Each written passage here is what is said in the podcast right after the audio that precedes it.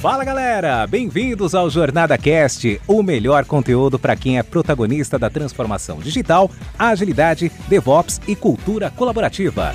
Essa iniciativa é realizada com todo carinho pela comunidade Jornada Colaborativa, que é formada por pessoas apaixonadas em compartilhar conteúdos inspiradores com ajuda financeira para instituições carentes. Aqui você ouvirá entrevistas com convidados especiais e terá diversos insights para aplicação no seu dia a dia. O Jornada Cast agradece às organizações que contribuem para uma comunidade ainda mais forte. E a nossa primeira temporada é patrocinada pela Dynatrace e Compware duas grandes empresas que são referências em tecnologia e DevOps.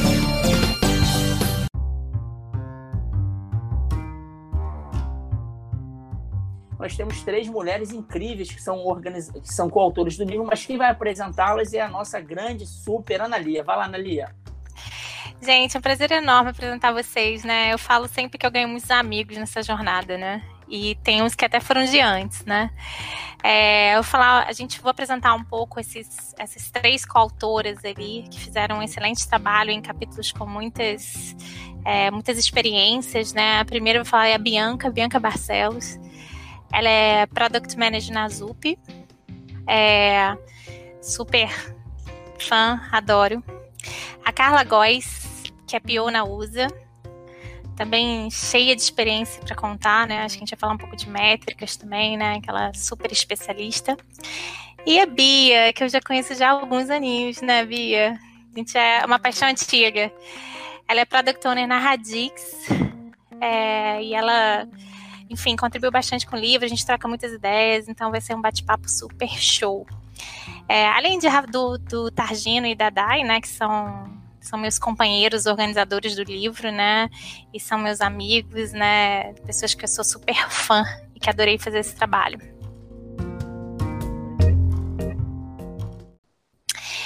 Apresentados.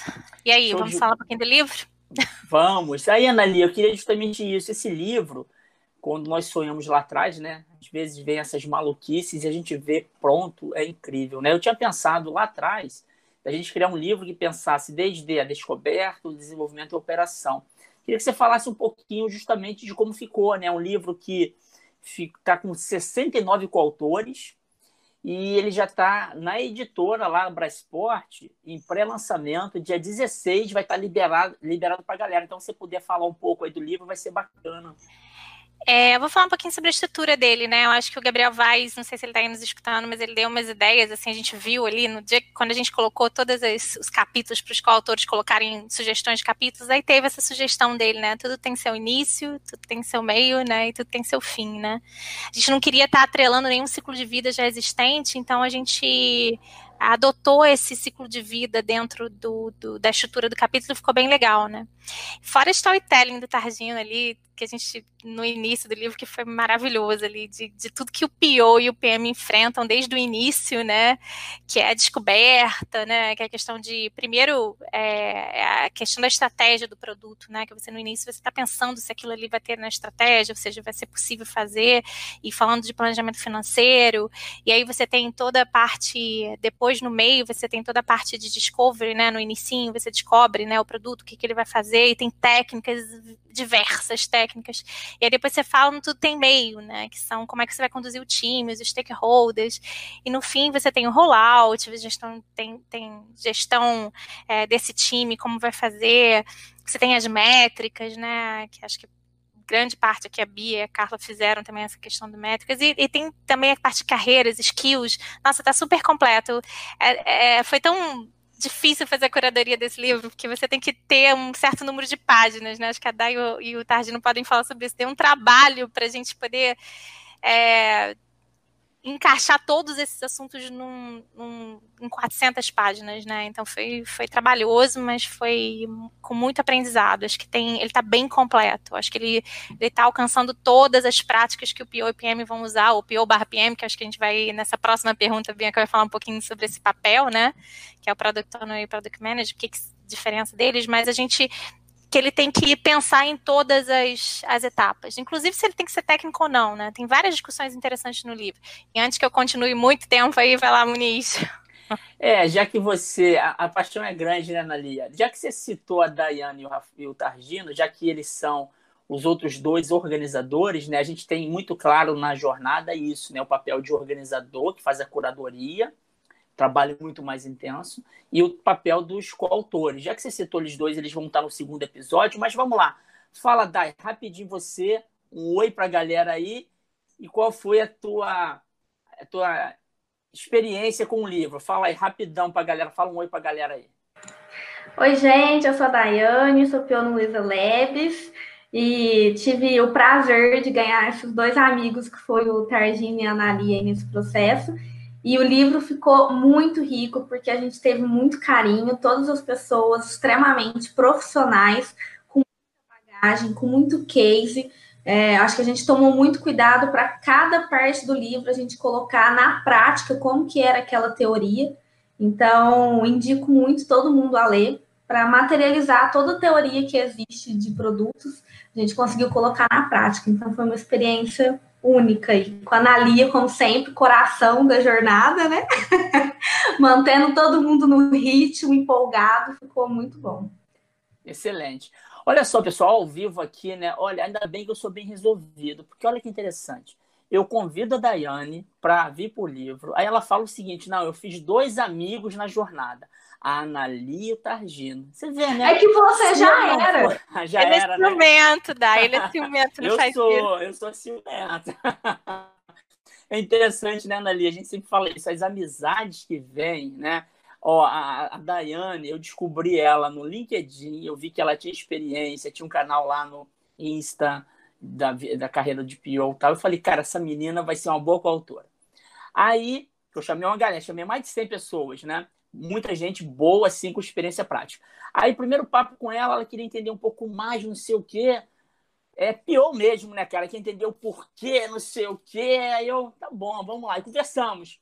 Mas eu senti tanta paixão nadar, eu falei, cara, essa menina, eu ah, acho é que ela vai ser uma excelente organizadora. Aí convidei, cara, e deu certo, né? Muito maneiro. Então eu sou o Red Hunter marrento da, da, da jornada, né?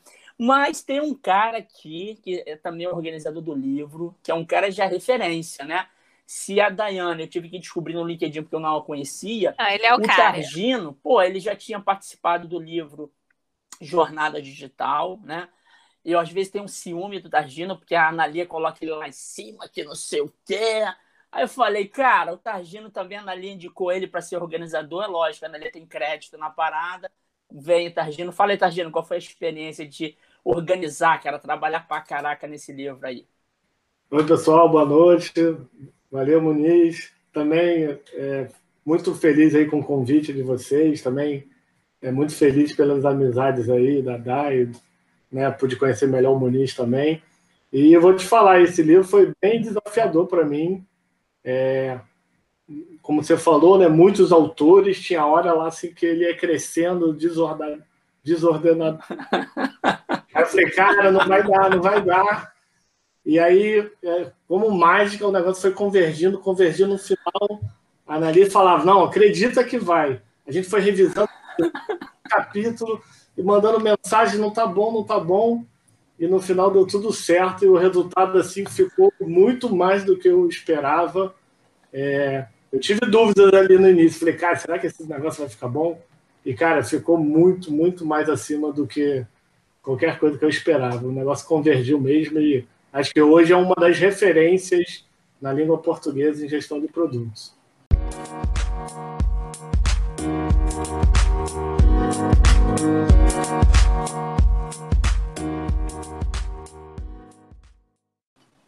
Excelente, excelente. O legal é isso, né, Targino? É a inteligência coletiva na prática. Se fala tanto disso, né?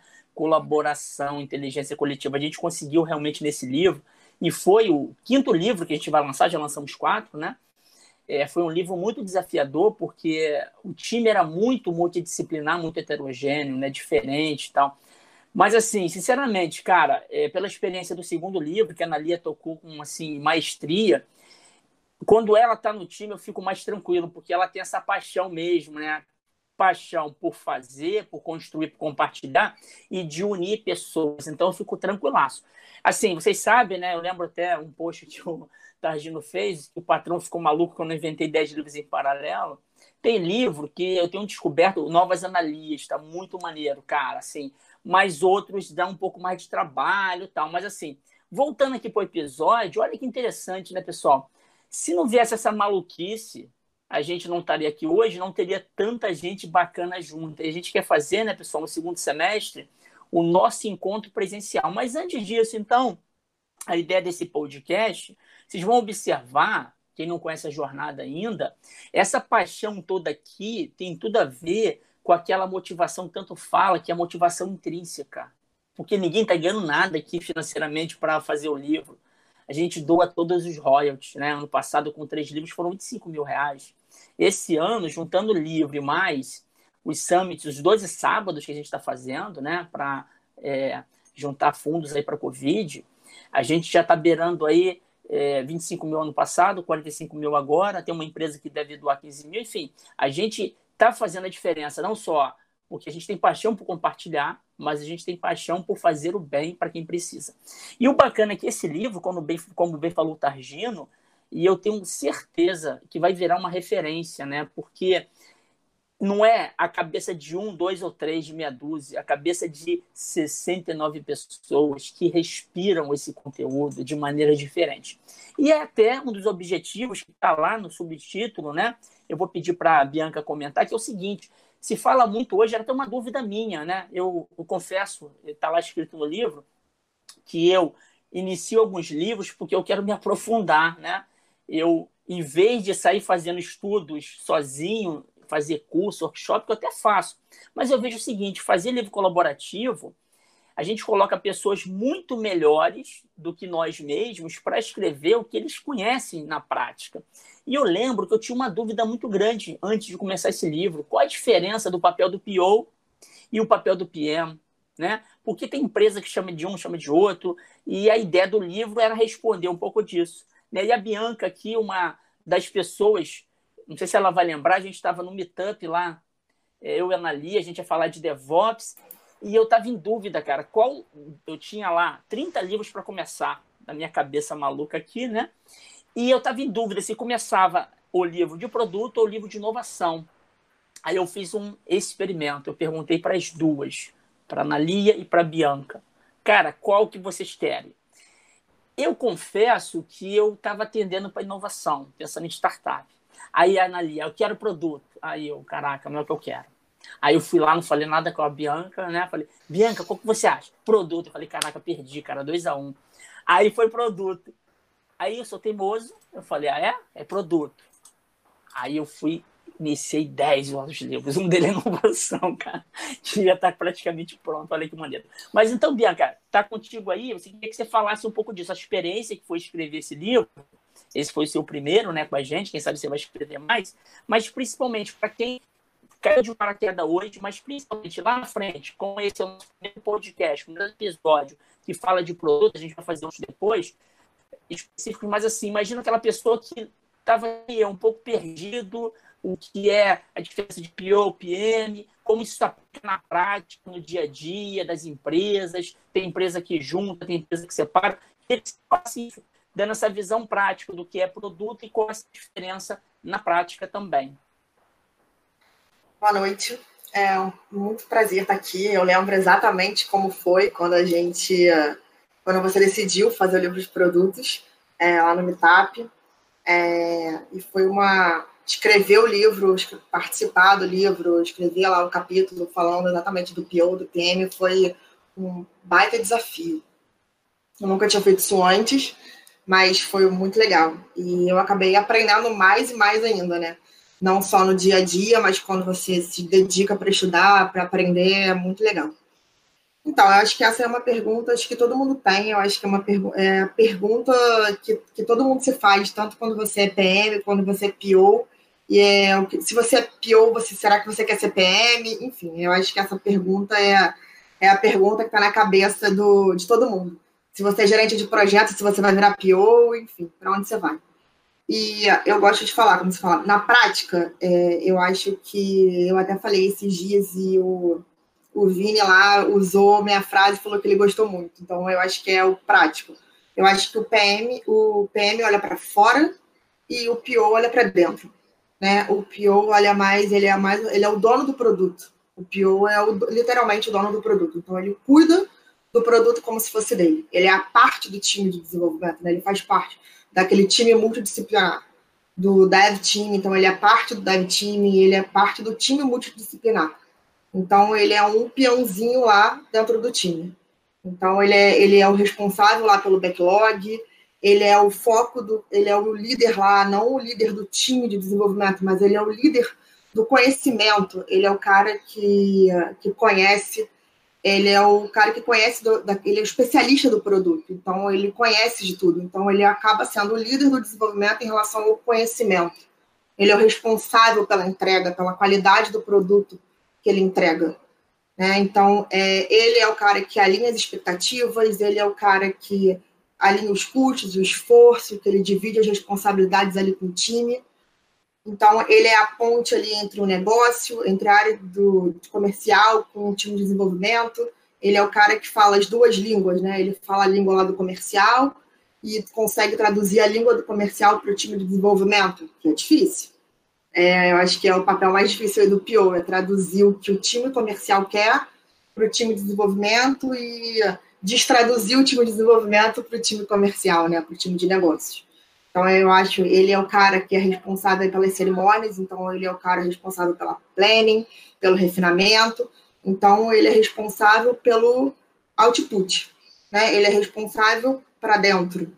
E o PM é o cara que é responsável para fora, ele é o cara que vê o mercado, que vê a inovação, que cuida dos números, que está buscando sempre coisas novas, é, é o cara que está sempre olhando o outcome, né? Então ele está sempre olhando é, a parte mais estratégica, o PO olha a parte mais tática, o PM ele é responsável pelo ciclo de vida inteiro do produto, né?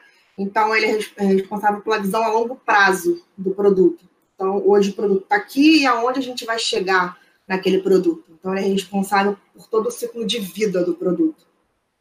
É, ele, ele, participa da estratégia, normalmente é o PM que está lá entre o, o, o, pessoal, o líder né, do o alto escalão, então é sempre é, normalmente é o PM que está lá, é ele que participa lá da parte estratégica da empresa, das decisões, ele está sempre com as decisões baseadas nos dados, ele está sempre olhando o mercado para trazer as coisas novas, enquanto o PO está olhando mais para dentro, para aquela coisa que ele está entregando, para aquela demanda que ele está entregando, e o PM está olhando sempre para fora e está sempre buscando aquela aquela integração, aquela visão holística, aquela integração unindo todo mundo, a tecnologia, o X, o marketing, todo mundo para ter aquela sinergia inteira do, do produto como um todo. Então, eu acho que é mais ou menos isso. O, PM é mais estratégico e o PO é mais tático.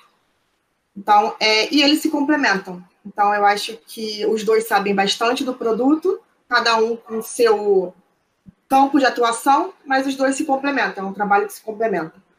Hoje no mercado, às vezes só tem o PO e não tem o PM, e aí tem o PO e tem o head de produto, a, o, o, o, especialista, o, o, cara lá do produto que é acima do PO. Não necessariamente o PM precisa ser o chefe do PO, o líder do PO.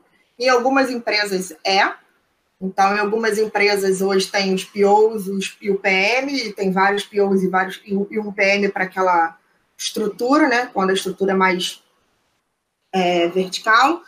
E não necessariamente eles precisam ser chefe. Na verdade, para mim, eles são, independente se eles estão acima ou não na hierarquia, para mim eles são pares. É, o trabalho é complementar. Né? Um precisa do outro.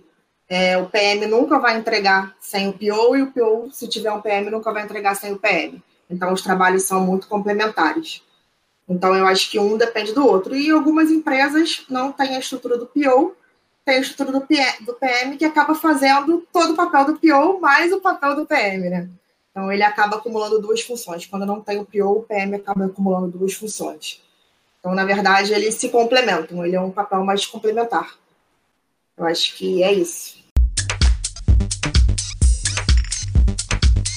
Excelente, excelente, o Bianca. É legal, né? Eu vou passar daqui a pouco para a Analia, mas olha que interessante, eu esqueci de falar. A ideia da nossa jornada de escrever livros é que seja uma coisa bem prática, com experiências do Brasil, né? Porque às vezes as pessoas olham lá o guia Scrum, né? Fala do papel do PO, o papel do Scrum Master, e às vezes acham que o mundo acaba ali. Na verdade, é só o primeiro passo.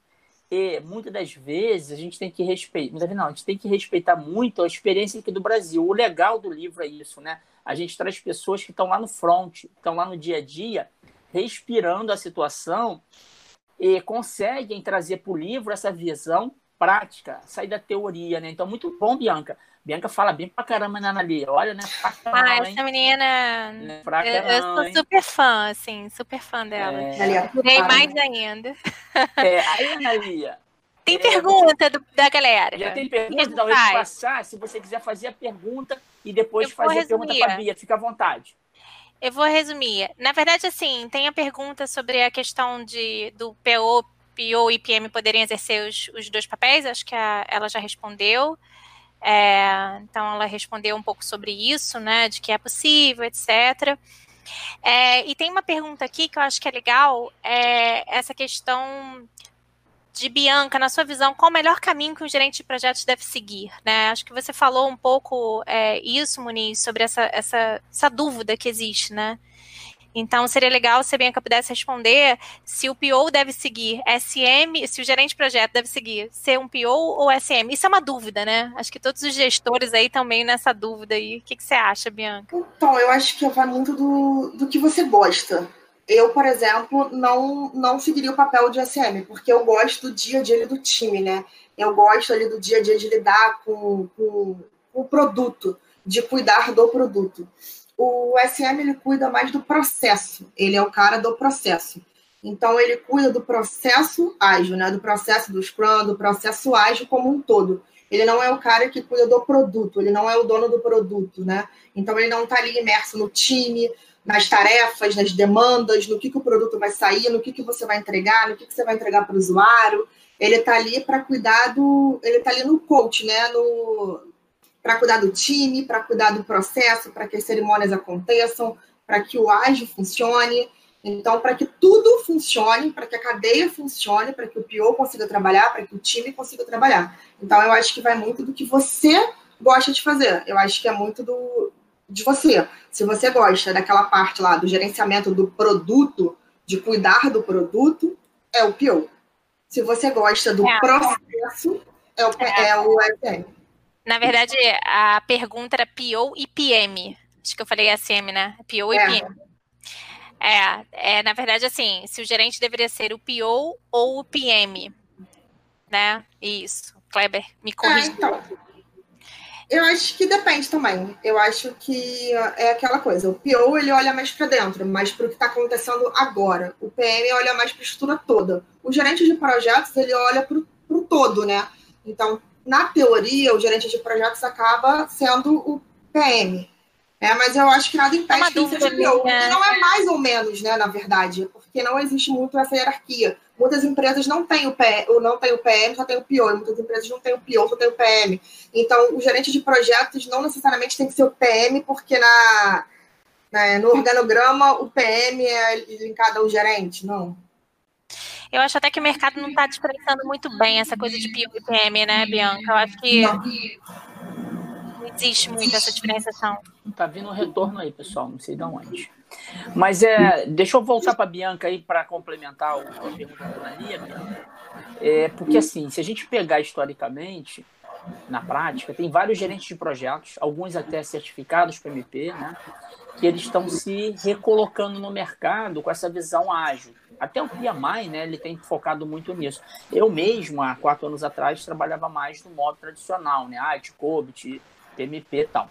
O, a pergunta do Kleber lá, pelo que eu entendi, é legal, porque os gerentes de projetos, imagino que aqui estejam ao vivo alguns gerentes de projetos, e depois do Jornada Cash alguém vai, muita gente vai assistir, né? Porque eu me coloco até no papel, se eu tivesse hoje no papel de gerente de projetos, PMP da vida, é, há muitas oportunidades no mercado, realmente, né, de PO, PM, até SM, Scrum Master, mas como a pergunta do Kleber, como a Nalia colocou, tem a ver mais com esses dois papéis. É, se o PM, né, se o gerente de produto, ele tem um papel mais estratégico, é importante também que a pessoa tenha essa habilidade. Até vou colocar aqui um exemplo de um livro que a gente está fechando, que é o Business Agility. E olha que interessante, como às vezes a gente, sem perceber, a gente acaba não olhando todo. Esse livro, ele tomou muito foco em agilidade, mas Business Agility tem a ver com muita estratégia também, né? Ou seja, não adianta só agilista para escrever um livro desse. A gente vê a necessidade de colocar executivos. E a gente está é, adaptando o livro a essa visão mais estratégica. E aí, eu queria voltar para você, depois a Analia faz a pergunta, porque a gente já passou meia hora, a gente é empolgadão aqui. Na tua visão, assim, considerando o que você falou, se o PM ele está na visão mais estratégica, ele olha para fora, para o usuário, para o cliente, e o PO mais para a equipe, também o perfil da pessoa ela tem que ver onde ela tem mais facilidade de interlocução, né? Se para cima ou se só dentro da equipe. O que, que tu acha? Eu também acho. Eu acho que é, acaba se complementando ali com o que eu falei do SM, né? Então, acho que se você gosta mais de lidar lá com, com as inovações do mercado, se você quer procurar o mercado, se você gosta lá de cuidar dos números, de ver como é que, como é que estão as coisas, se você gosta mais dessa parte estratégica, eu acho que tem que correr pelo caminho do PM. Se você gosta mais dessa parte tática, de cuidar ali do dia a dia, de ver acontecer, de sair o produto, de colocar uma feature em produção, aí você traz mais para o lado do PO. Então, eu acho que essa é a diferença, né? O gerente de projetos, dependendo da, da organização que ele trabalha, ele pode ser tanto mais tático quanto não. Às vezes você tem o nome de gerente de projetos, mas não necessariamente você é um cara é, analítico, você é um cara mais tático. Então, eu acho que é mais do que você gosta mesmo. Se você gosta da, do, do dia a dia ali, da, daquela agitação, daquela afobação, você vai vir lá para o lado do PO. Se você gosta mais do, de olhar o mercado, de trazer coisas novas, de inovação, de acompanhar os números, da estratégia da empresa, e você vai lá para o lado do PM. Excelente. Eu acho que é mais voltado a isso. E a, a, a Analia, tinha, acho que você mesmo tinha falado se o PO precisa ser técnico. Cara, é, é o, a figurinha que eu mais gosto e a figurinha que está lá no capítulo do livro é, vou vender lá o peixe da capa do livro. Cara, o Pio diz o quê? O Pio diz o quê, não como.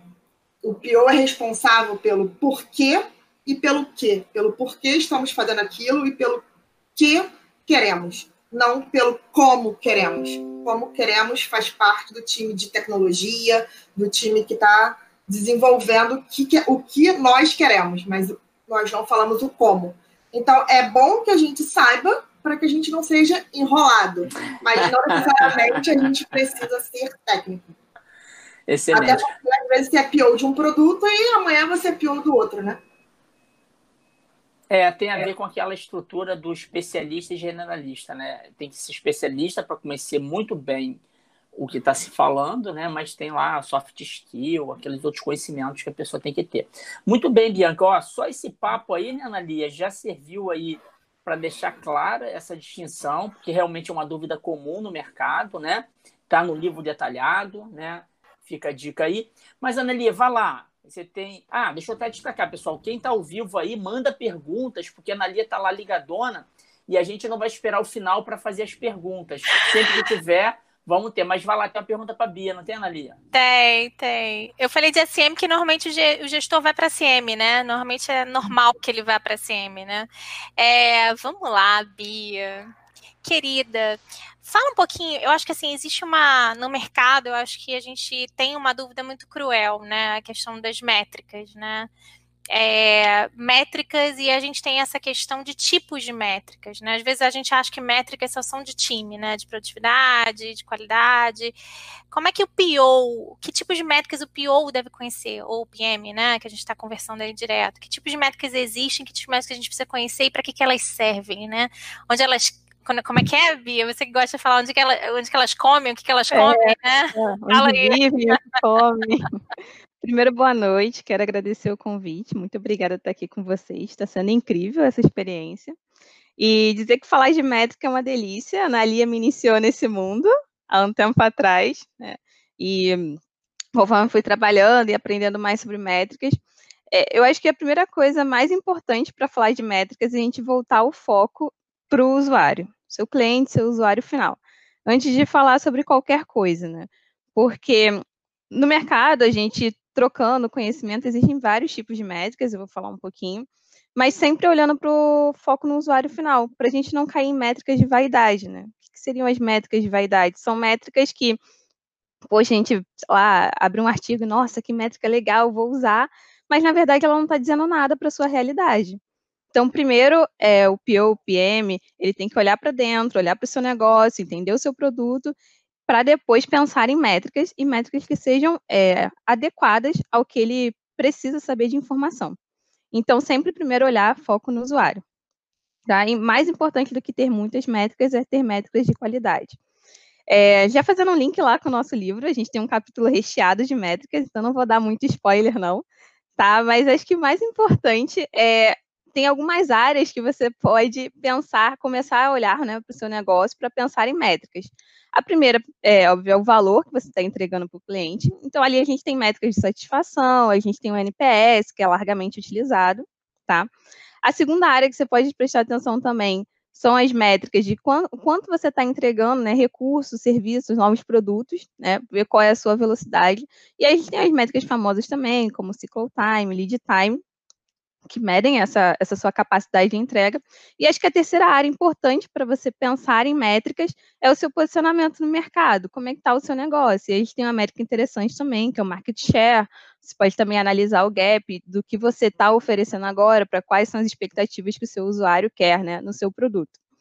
Então, acho assim que muito mais do que falar de tipo de métricas, eu poderia aqui ficar falando um monte de métrica bacana, mas primeiro você refletir sobre o que realmente é importante para o seu usuário final e pensar no, no que, que o seu produto está agregando ao seu usuário final.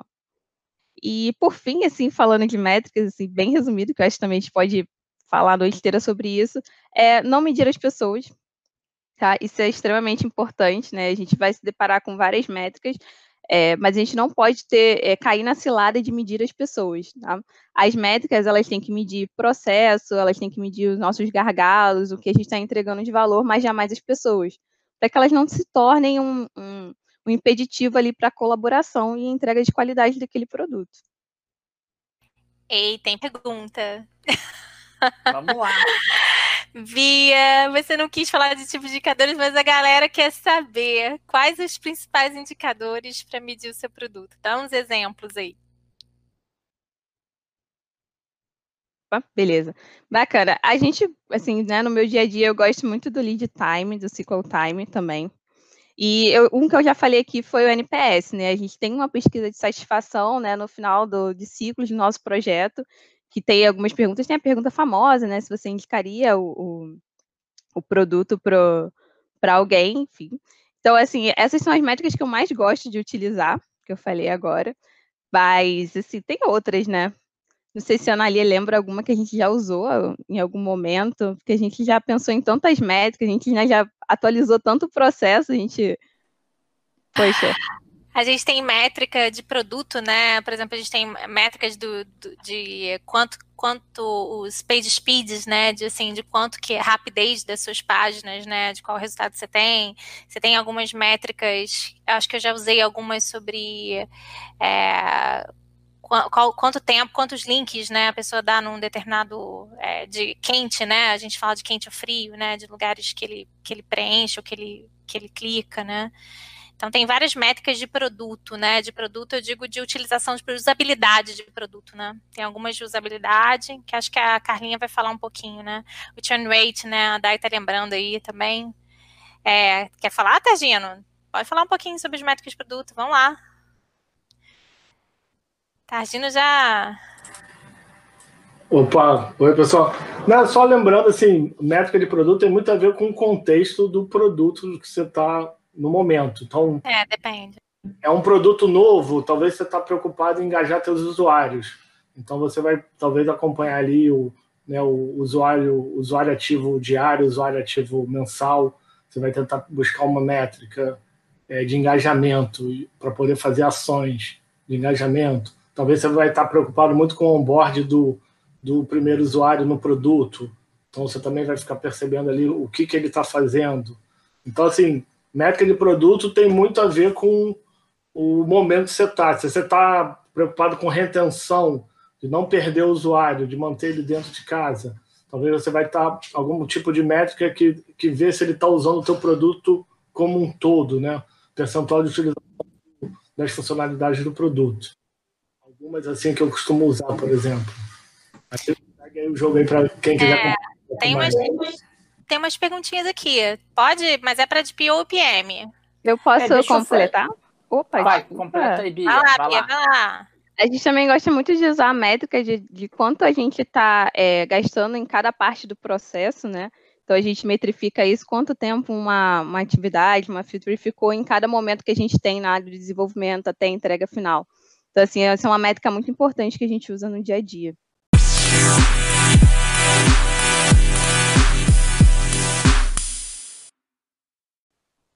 Legal. Deixa eu fazer o seguinte, Analia, enquanto vem novas perguntas, tem um monte, como a Carla não falou, é, como a Carla não falou, deixa eu colocar ela no jogo da seguinte maneira. Primeiro, deixa eu botar uma pilha na Analia aí, já que, né, a Daiane falou que ela fez muitos dois amigos incríveis, né, que foi o Targina e a Analia. Deixa eu falar o seguinte aqui, ó. A culpa é da Daiane, ó, Analia, depois você cobra da Daiane que eu vou falar agora. Que foi o seguinte, ô Daiane, eu falei assim, Analia, a Analia me lembrou né, que eu tinha prometido fazer esse encontro hoje com você, Daiane e com o Targino. Eu falei, não, vamos fazer os encontros. Aí falei, Daiane, ou Analia, vê para mim três coautores, convida para mim três coautores para a gente fazer esse encontro, né? Fazer dois episódios. Aí, se eu fosse os outros coautores, eu ia ficar chateado, porque a Analia falou: não, tem três aqui rapidamente. Então, Bia, Bianca e Carla, ó, vocês estão bem na fita com a Analia, cara foram os três primeiros nomes que ela pensou: ó, oh, cara, vocês estão bem na fita. Bem, eu não sei o que ela vai arrumar com os outros, entende? Que estejam assistindo a gente aqui, não vai assistir. Já vamos causar os outros que lutem. O outros que lutem, é isso aí, pessoal. Aí vamos lá, vou passar para Carla agora. Produto. Quando a gente fala de indicadores, a gente tem que priorizar considerando alguns critérios, né? Então, a Analia, ela pensou, não, vou chamar quem está mais próximo, quem tem mais match com o assunto. Eu não sei como é que ela vai justificar com os outros, eu não quero nem saber, não é? A gente não vai lavar a roupa suja aqui, beleza? Eu quero falar o seguinte: vocês estão bem na fita pra caraca, cara. Aí, Carlos, eu queria que você falasse, então, no teu dia a dia, pensando no mundo real, quais as métricas que você usa, pensando nessa visão, talvez de PM, de PO, né? Talvez a visão estratégica. Como é seu dia a dia? Conta pra gente aí, por favor. Conto sim, pessoal. Boa noite. Nossa, que prazer estar aqui. Analia, obrigado pelo convite. Já vou falar que a Bel ficou com ciúmes, tá? Falou, ah, da jornada você participa, né? Da carbono você não participa. Então, semana que vem eu estou devendo né, uma live para ela. Mas, enfim, depois a gente lava essa roupa suja aí. É... Cara, métricas guia a vida do, do PO, não tem jeito, né? A gente costuma brincar lá na USA, né? Que a gente tem que ter o nosso café da manhã né? Então, meu café da manhã é abrir o GA, é abrir o Hotjar, ver como é que os usuários estão navegando no nosso site, porque assim, o, dependendo do produto, né, é, eu não tenho um controle, né? Pode ser o Brasil inteiro. Eu não faço um produto para uma empresa, faço pro, produto para o Brasil inteiro. Então a gente precisa de ferramentas, né, que dê o calor do nosso produto. Está sendo usado? Está com bug? Tá, o pessoal está entendendo, não está entendendo. Então, o meu café da manhã é com Google Analytics, né? A gente simplifica, fala de A. E o Hotjar, que é uma ferramenta bem completa de NPS, né? Beatriz, adorei todas os seus, as suas denominações aí de métricas, né? São milhões de métricas e cada um usa o que faz sentido para o seu negócio, para o seu produto.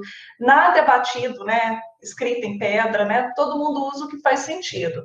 Então, no meu contexto lá na USA, que é a, basicamente né, uma sales tech, né, a gente vem faz o e-commerce de, das operadoras né, de celular, telecom, eu uso muito tráfego, né, principalmente busca orgânica, né, eu gosto de, de ver se a gente está bombando na busca orgânica, até para ajudar no, no, na diminuição do custo de mídia, para eu contribuir com a busca orgânica, meu site tem que estar tinindo em tempo de carregamento. Então, um dos critérios de aceite das demandas é não impactar o tempo de carregamento, né?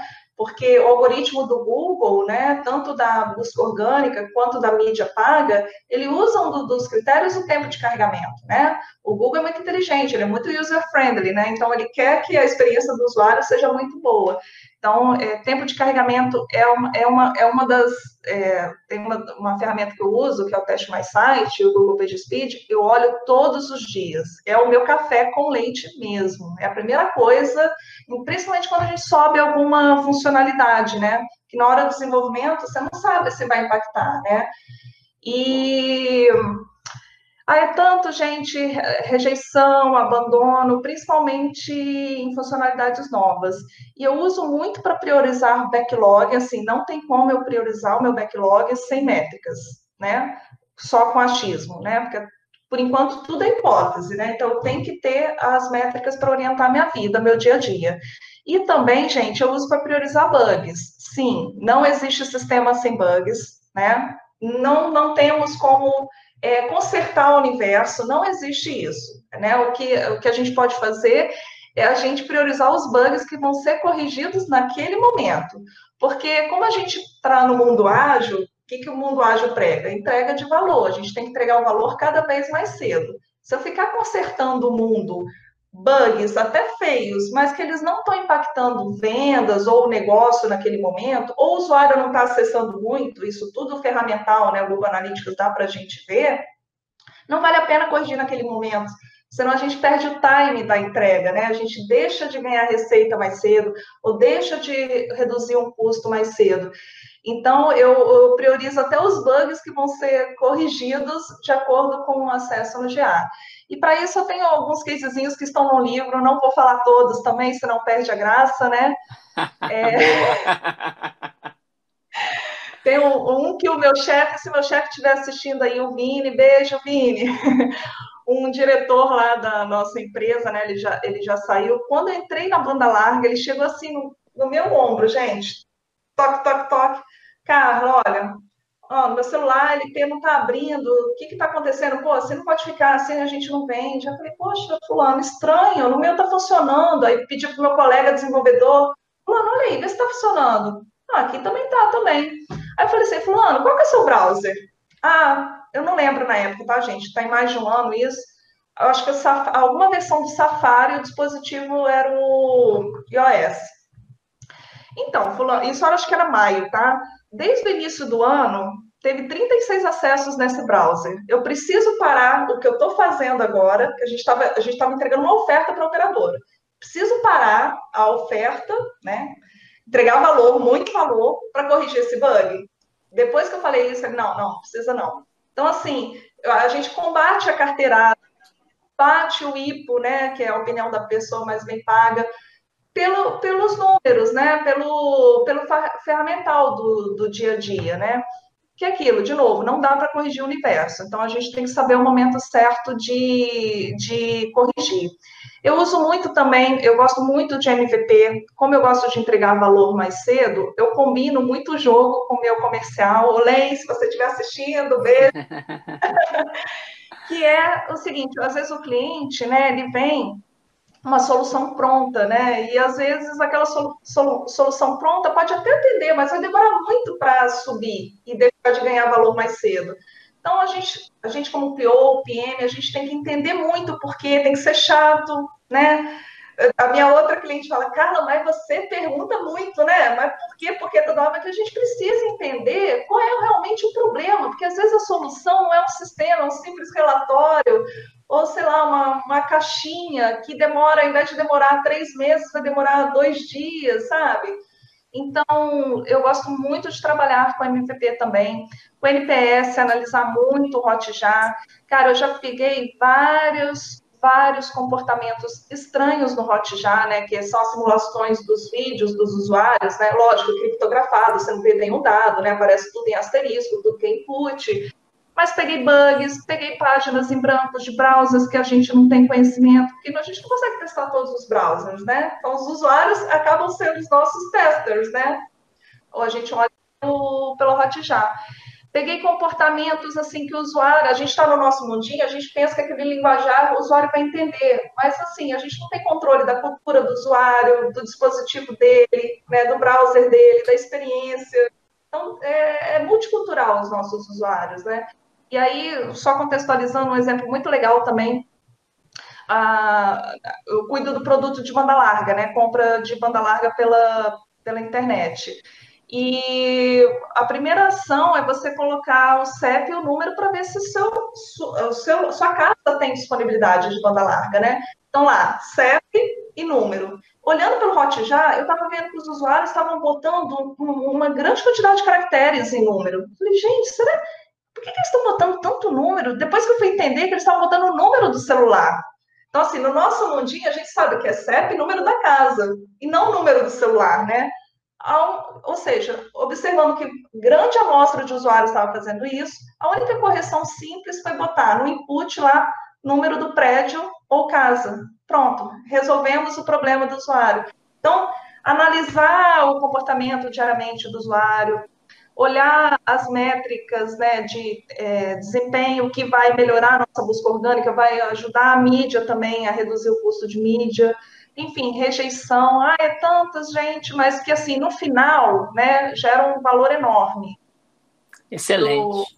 Posso só complementar que tem várias Excelente. de métricas, aí eu queria fazer, Carla, só para fechar esse assunto de métricas, uhum. né, para fechar, né, que é a questão de dependência entre as métricas, ou seja, é, na verdade, se existe, se é, se é, importante conhecer essa relação, essa conexão entre as métricas, né? Então, por exemplo, você pode aumentar uma coisa e piorar a outra, né? Você pode melhorar a usabilidade para alguns e piorar a outra, né? Se é importante essa relação. Sensacional essa pergunta. É, e se, por exemplo, você tem a métrica das métricas, né? Verificar que se as métricas que você está usando, elas são métricas que deveriam ser usadas, né? Então, assim, se você tem essa necessidade de validar essas métricas, né? Olha, Analia, sim, bate pronta, sim, não, a gente não faz isso, é aquilo, a gente vê o que faz sentido para a gente, né?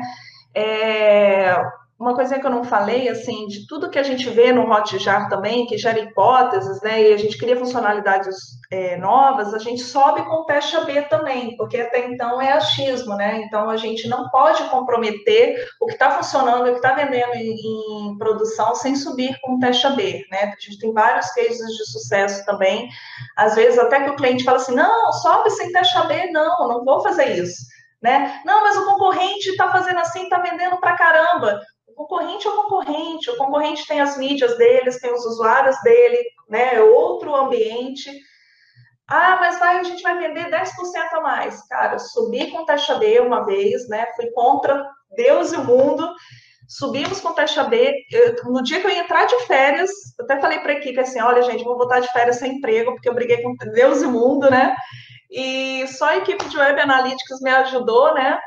E, cara, quando eu voltei de férias, nem bom dia eu dei. Eu só, a primeira pergunta foi: qual foi o resultado do teste AB? Cara, o teste AB ganhou só por dois pontos percentuais de, de conversão. Ou seja, imagina se eu tivesse subindo sem teste AB. Poderia ter perdido por dois pontos percentuais, né? E foi contra o achismo também de que ah, aquela funcionalidade vai vender muito. E se tivesse perdido por dois pontos percentuais? E se tivesse perdido sem subir por, com teste AB, a gente teria, estaria perdendo receita, né? Então, teste AB é uma cultura muito importante para os POs também. Me empolguei. Analia, qual foi a outra pergunta? Métrica da métrica, a validar. Essa você falou que vocês não fazem, né? Isso. É a causa de efeito, né? Essa é a relação entre as métricas. Ah, sim, por exemplo. Foi falando várias coisas ali. É, eu não sei se eu entendi. Melhorar uma, melhorar uma, porque na verdade você conhecer a, a, relação entre as métricas, a conexão entre as métricas, né? Pelo que eu entendi, foi isso que ele colocou, né? Por exemplo, você pode melhorar uma e piorar a outra, né? Importante claro. conhecer essa relação. Acho que é, sim, né? Eu quero dar um exemplo. assim, então daí.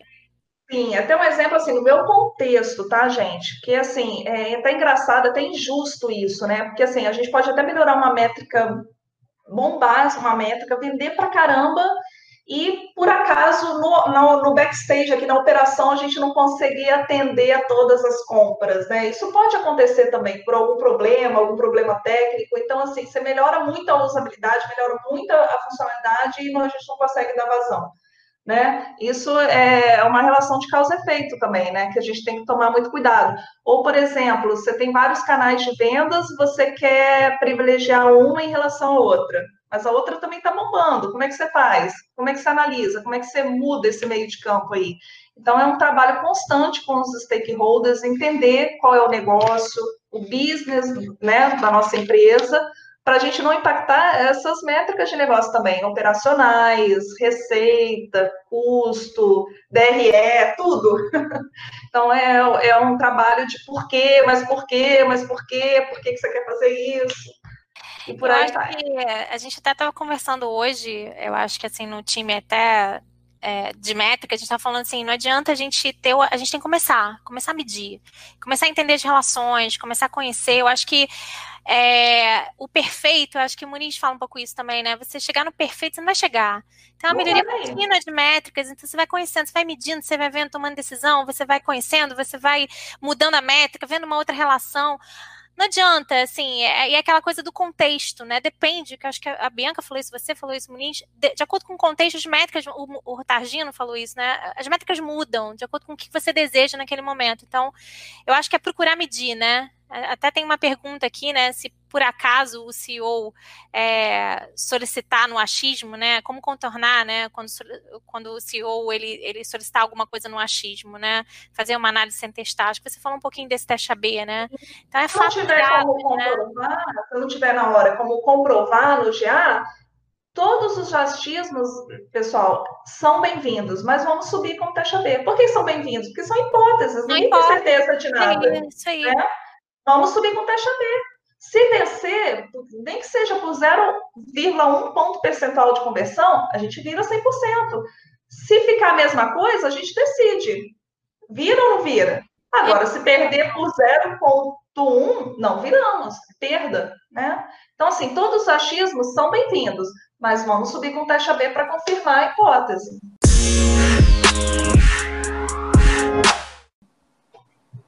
É, o legal, né, pessoal? Olha só. A gente já está quase uma hora aqui trocando ideia. Eu falei que ia ser rápido, não falei? Ó, tem quatro minutos para acabar. Aí, Analia, eu ia te dar o. Não tem aquele negócio de coisa da resposta? Como é que é o nome? Esqueci agora. Né? Direito de resposta. Direito de resposta? É, pens... Considerando que esse esse episódio do Jornada Cast é um produto, né? A Analia poderia falar quais os critérios, quais os, as métricas que ela usou para chamar a Bia, a Bianca e a Carla, e não os outros 60 coautores.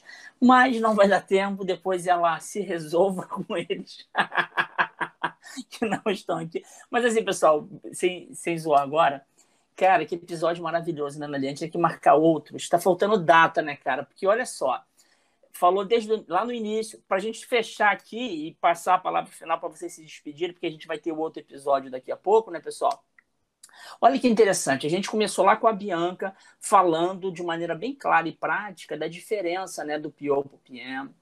Aí a, a Bia falou eh, especificamente algumas métricas que são importantes para o produto, né? O Targino juntou lá que depende do contexto. A Carla já falou o dia dela com o PO, né? O que, que ela faz, o café da manhã dela, né? Que ela brincou aqui e tal. Mas o legal, se a gente fechar nessa história, essa última pergunta que a Analia colocou, né? Do CEO. Porque assim, nós aqui, vocês já passaram por várias empresas, né? Tirando a Bia aí, que é mais novinha, mas eu imagino que os demais aqui têm uma experiência, né? É, talvez até com métodos mais tradicionais e tal. Mas vê se não é assim.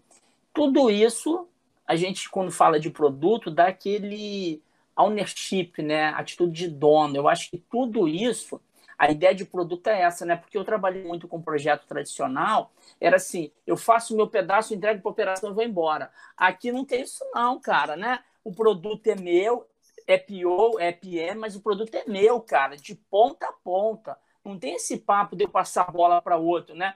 É aquela coisa do filho, né? O filho é meu, eu vou ter que cuidar, cara. Não dá para passar é quando você é tio, né? Então, talvez a, a, analogia seja essa. Quando a gente é tio, é muito legalzinho filhinho dos outros e quando tá rindo. Começou a chorar, chorar muito, encher o saco, você entrega pro pai, né?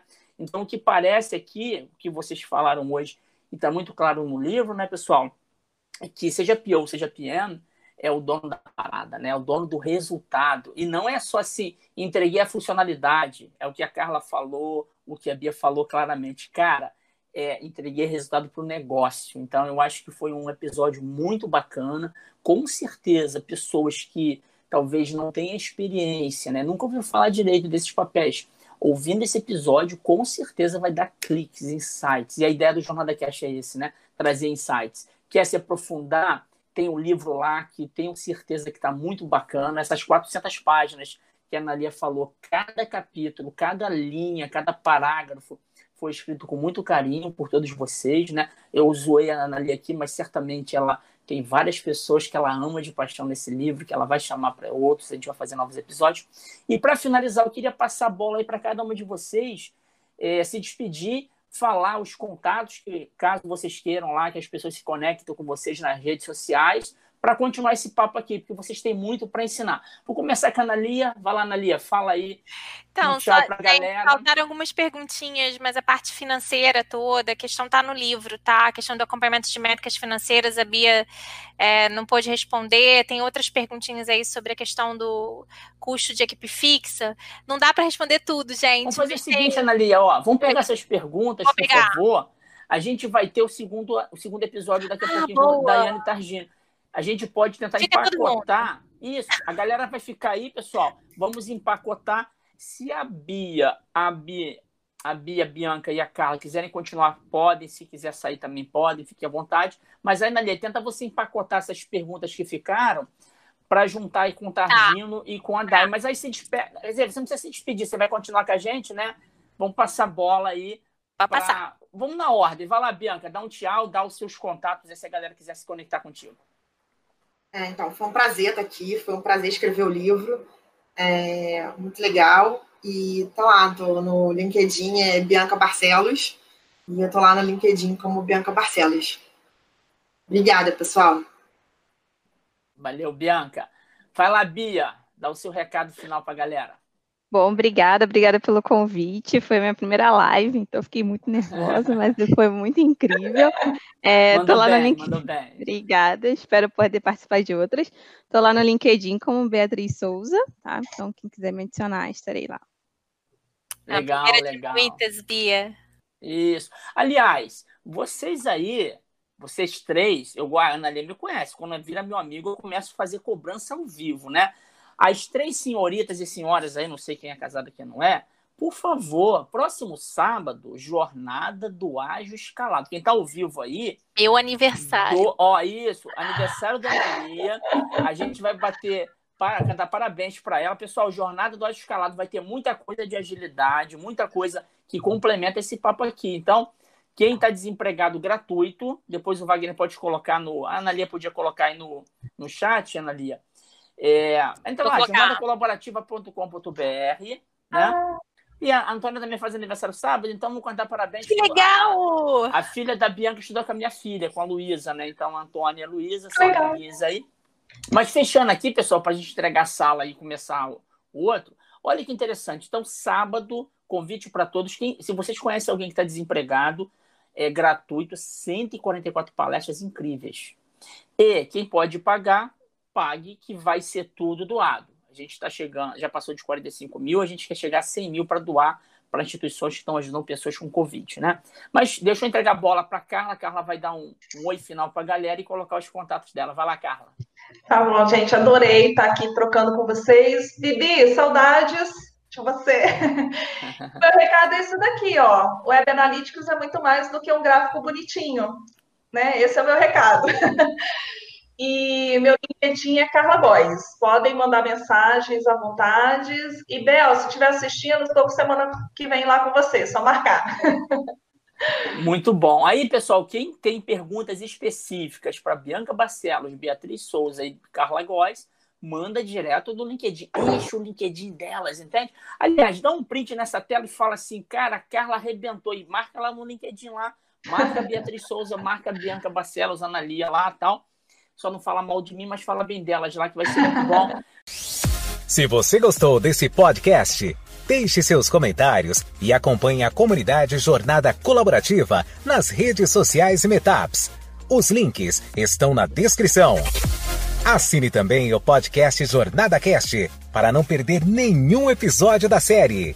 Ah, e se você também quer contribuir, compartilhe esse episódio nas suas redes para que possamos crescer ainda mais. Um grande abraço e até o próximo episódio. Moderador das perguntas: Wagner Drummond. Designer: Rodolfo Colares. Organização e edição: Bruno Jardim e Doni Matias. Fundador da Jornada Colaborativa: Antônio Muniz.